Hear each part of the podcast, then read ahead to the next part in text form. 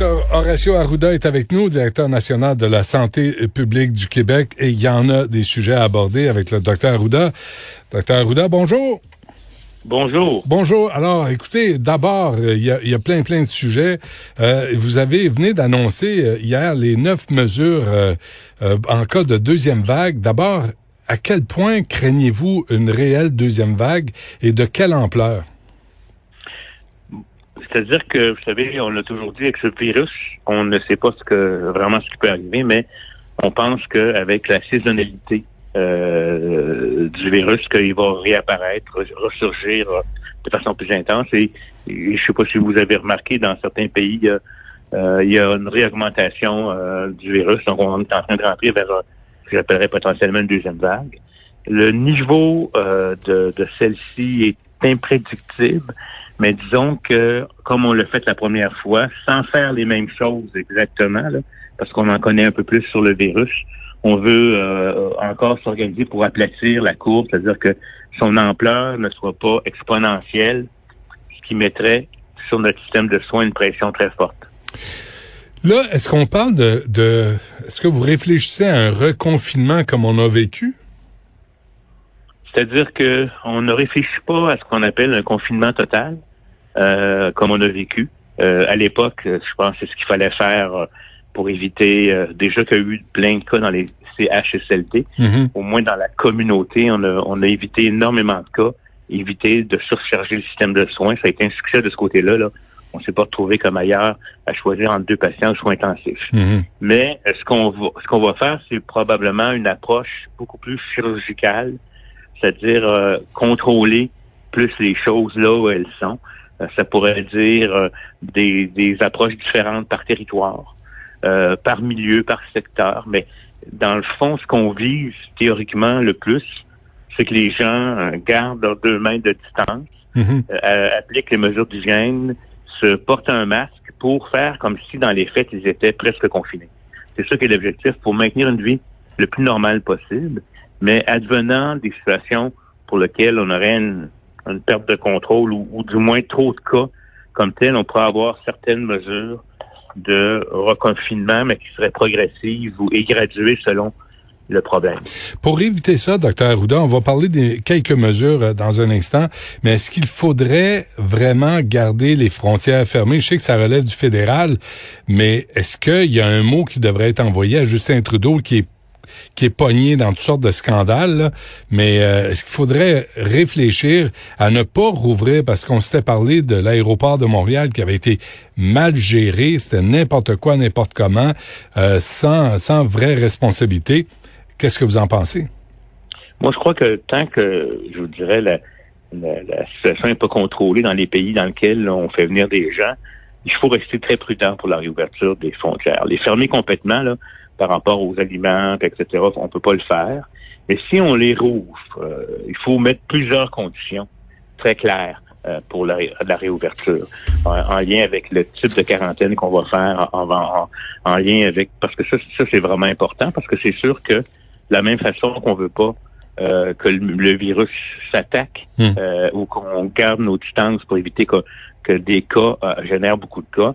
Mais si on laisse la fluidité totale au niveau des frontières, je pense qu'on va avoir un problème. Par contre, dire qu'on va les maintenir fermés ad vitam aeternam, ça peut avoir d'autres effets pervers économiques ou autres qu'il faut bien évaluer, mais ça prend, euh, je vous dirais, une gestion très serrée des gens qui traversent la frontière. Donc, interdire les voyages non essentiels, les, les vacances, aller voir papa, maman euh, ailleurs, là, faudrait interdire ça.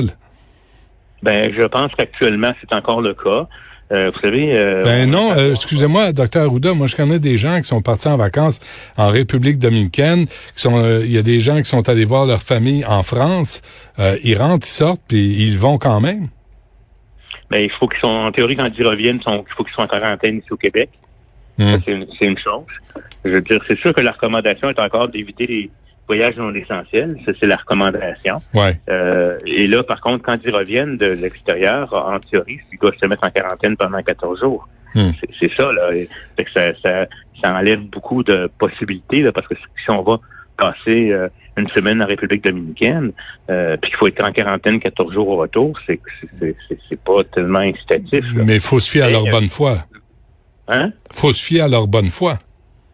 Oui, c'est ben oui, il faut se fier à leur bonne foi. J'espère juste que bon, jusqu'à maintenant, on m'a pas rapporté euh, de cas hmm. euh, en, lien avec les voyageurs, ce qui était le cas là, au tout début avec la semaine de relâche. Là, actuellement, ça ne nous a pas été euh, rapporté. mais par contre, je pense qu'il faut suivre ça de très, très, très près. Et moi, j'inviterais des gens qui, qui, qui veulent aller en voyage à l'extérieur à vérifier vraiment ce qui se passe ailleurs, parce que il y, a des, endroits où l'activité a, repris de façon très, très significative. Hmm. Euh, parmi les neuf mesures annoncées, docteur Arruda, quelques-unes, euh, d'avoir un gestionnaire responsable pour chaque CHSLD, qu'est-ce que ça va changer concrètement? Parce que ça va changer, c'est qu'il y a quelqu'un dans l'établissement. Vous savez, les équipes, là, euh, ça a beau savoir ce que ça fait, ça fait d'excellents travail, etc. Mais dans certaines situations, il doit y avoir quelqu'un qui gère. Euh, qui doit gérer euh, le trafic, qui doit gérer les absences, qui doit s'assurer que les mesures de, de, de, prévention sont appliquées.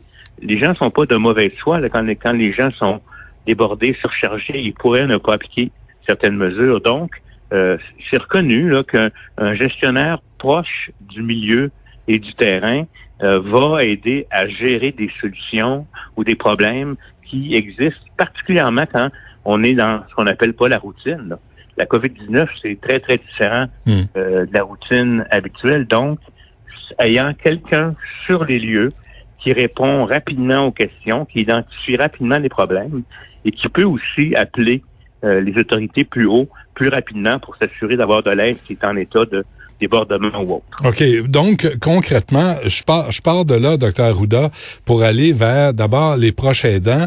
S'il y a un, responsable, un gestionnaire du CHSLD, il va pouvoir gérer les proches aidants qui veulent venir aider euh, leurs leur, membres de famille. Oui, il va pouvoir s'assurer d'appliquer euh, les procédures. Que les proches aidants, on veut, vous savez, le, confinement a eu, euh, puis l'isolation, l'isolement des gens a eu des effets euh, positifs en empêchant de rappeler la maladie pour certains, et pour d'autres, ça a eu des conséquences excessivement difficiles euh, de déconditionnement des personnes âgées, les gens qui perdent leur autonomie, etc. Donc, le prochain dans la liste des gens qui vont qui sont connus de l'établissement depuis un petit bout, qui sont vraiment des proches aidants, pas seulement des visiteurs, là, mais qui viennent appuyer, ben, à ce moment-là, vont pouvoir être pris en charge euh, par l'équipe de gestion et s'assurer que les gens ont la mhm. formation nécessaire, l'équipement de protection pour les protéger eux, mais aussi leur leur leur, aide, leur personne aidée. Et aussi à, surveiller la mobilité de la main d'œuvre. Est-ce que par par cette mesure-là, vous visez les agences de placement?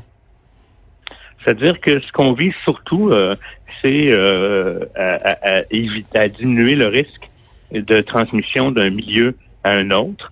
Euh, du côté, euh, il y en a eu beaucoup au niveau des préposés aux bénéficiaires. Vous savez qu'on a manqué presque 11 000 personnes à une certaine période dans le système de soins. Fait que là, avec les 10 000 euh, préposés aux bénéficiaires qui ont été formés, du côté des préposés aux bénéficiaires, la question de la mobilité, ça devrait être pas mal réglé.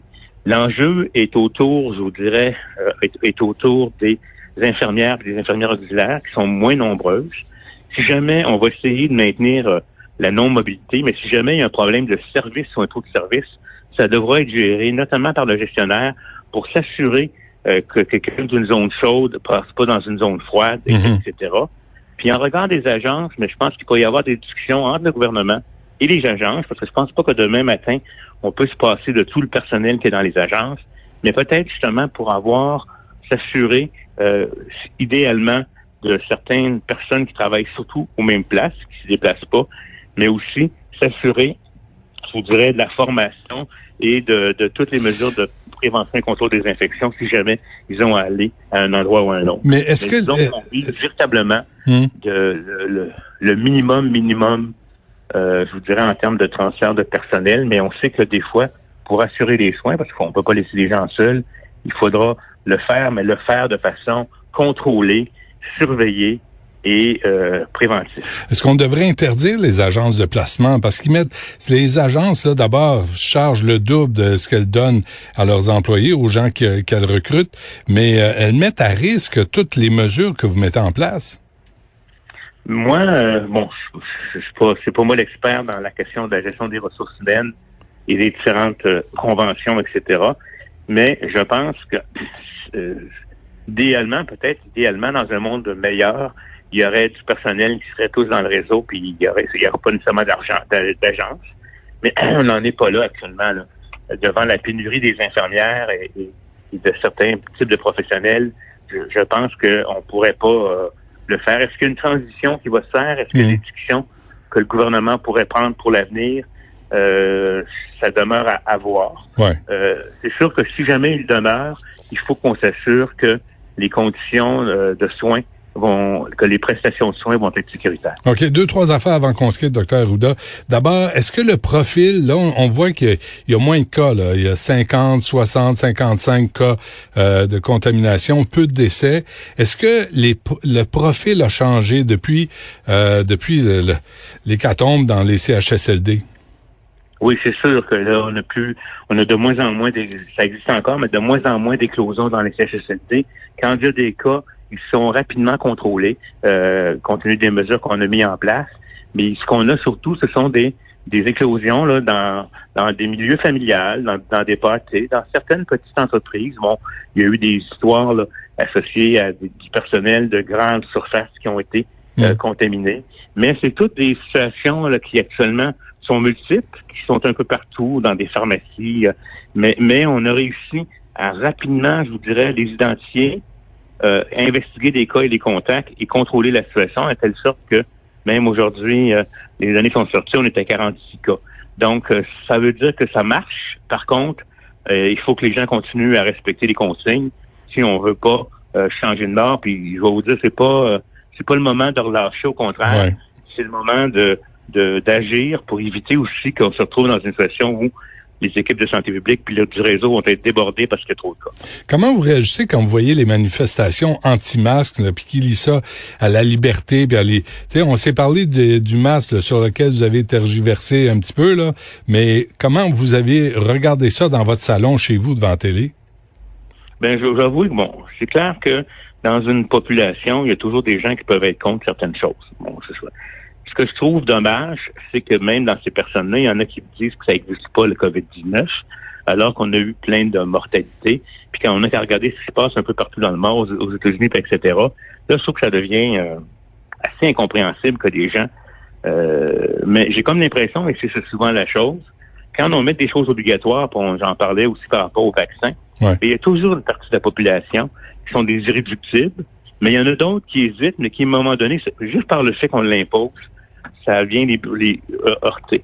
Moi, j'espère juste que euh, cette proportion-là n'ira pas en augmentant parce qu'on a vraiment besoin que tout le monde mette son effort pour la santé des autres. OK. Et en conclusion, il y a, on a annoncé un vaccin russe. Là. Vladimir Poutine va sauver la planète. Un, y croyez-vous? Deux, allez-vous, euh, l'accepteriez-vous? Vous feriez-vous injecter par ce vaccin-là, vous? Bon, écoutez, premièrement, ce que le, moi, c'est ce qu'on rapporte dans les médias. Là. Ouais. Euh, puis moi, je pense que nous, on va, on va, on va regarder ce qui se passe dans la, à travers nos sources d'informations scientifiques. Là. Il y a plusieurs vaccins, il y a deux, plus de 200 vaccins qui sont à l'étude actuellement, quelques-uns qui sont en train d'aller plus loin. Mais de toute façon, je pense qu'avant d'utiliser un vaccin euh, pour euh, à large échelle, il faut quand même avoir une certaine base de données euh, sur la sécurité, sur ce que ça donne comme protection, hmm. sur c'est qui les personnes qui sont euh, qui réagissent bien au vaccin. C'est que c'est sûr qu'on n'utilisera pas la population du Québec comme un cobaye. C'est sûr que quand on a un nouveau vaccin, euh, il faut euh, passer à travers certaines étapes qui permettent de le faire. Des fois, il y a des effets secondaires qui apparaissent, mais qui sont mineurs quand on vaccine beaucoup. Mais on mettra pas, on n'ira pas nuire à la à la chose. Si on, on recommande un vaccin, c'est qu'on va avoir l'impression que pour les clientèles à qui on va le recommander, que ça va être euh, bénéfique. C'est on vous on vous demande l'impossible, hein? on vous demande de prendre les chiffres, de les interpréter, de faire des postulats, des hypothèses, de prévoir l'avenir. On vous demande même presque d'être Jojo Savard de, la, de, la pandémie. Euh, c'est la, y a de la pression, hein? Oui, comme pour tout le monde. Euh, euh, vous savez, j'aimerais bien répondre à toutes ces questions-là. Les questions que les gens nous posent, c'est les questions qu'on se pose. Mais malheureusement, si on veut être capable d'y répondre, il faut avoir des données. Il faut euh, qu'on avance. On en sait déjà beaucoup plus qu'avant, mais on en a encore beaucoup à découvrir. Oui, mais on a appris beaucoup sur le virus, là. Oui, oui, mais euh, c'est un petit virus. Fait que les virus, ça peut changer, ça peut muter. Il faut les surveiller. C'est des petits malins. Bon, j'ai critiqué vos, vos, vos, cravates hier, euh, avant-hier à Salut Bonjour, là, mais vous êtes toujours impeccable. Euh, aujourd'hui encore en point de presse, là, vous êtes irréprochable. Euh, votre code vestimentaire, M. Arruda. Fiez-vous pas à moi, là, j'ai aucun goût, moi. Ben non, mais écoutez, de toute façon, chacun son style. Et moi, je considère que j'ai pas non plus à L'important, c'est d'être soi-même. Et puis, Exactement. vous pas, je suis pas en habit cravate toute la journée non plus chez moi. OK, parfait. Hey, merci d'avoir pris le temps de nous parler, d'avoir précisé toutes ces questions-là. Il y a la rentrée scolaire. Les parents sont inquiets. J'imagine que vous allez tout faire pour les rassurer. Oui, je pense qu'il faut comprendre que, vous savez, là, c'est un groupe qui a été, qui a vu des conséquences du, confinement, c'est bien les enfants. Ouais. Les enfants ont besoin de socialiser, ont besoin pour se développer en tant que personne, d'être stimulés, d'aller à l'école et, euh, et même pour éviter que certaines personnes décrochent, etc je pense que compte tenu que le virus, euh, à mon avis, a peu d'effet sur les jeunes, dans le sens où euh, ne donne pas des mortalités ou des morbidités importantes, je pense que la réouverture d'école, c'est un bien. Entre, entre, le, entre, entre le coronavirus et les effets négatifs d'être enfermé, les effets négatifs sont beaucoup plus grands. C'est pas rien que moi qui le dis, plein de péteurs se disent aussi. Bon, ben on va travailler ensemble pour que ça aille bien. Merci beaucoup, euh, docteur Arruda. Bonne chance, lâchez pas. à la prochaine. Ça marche.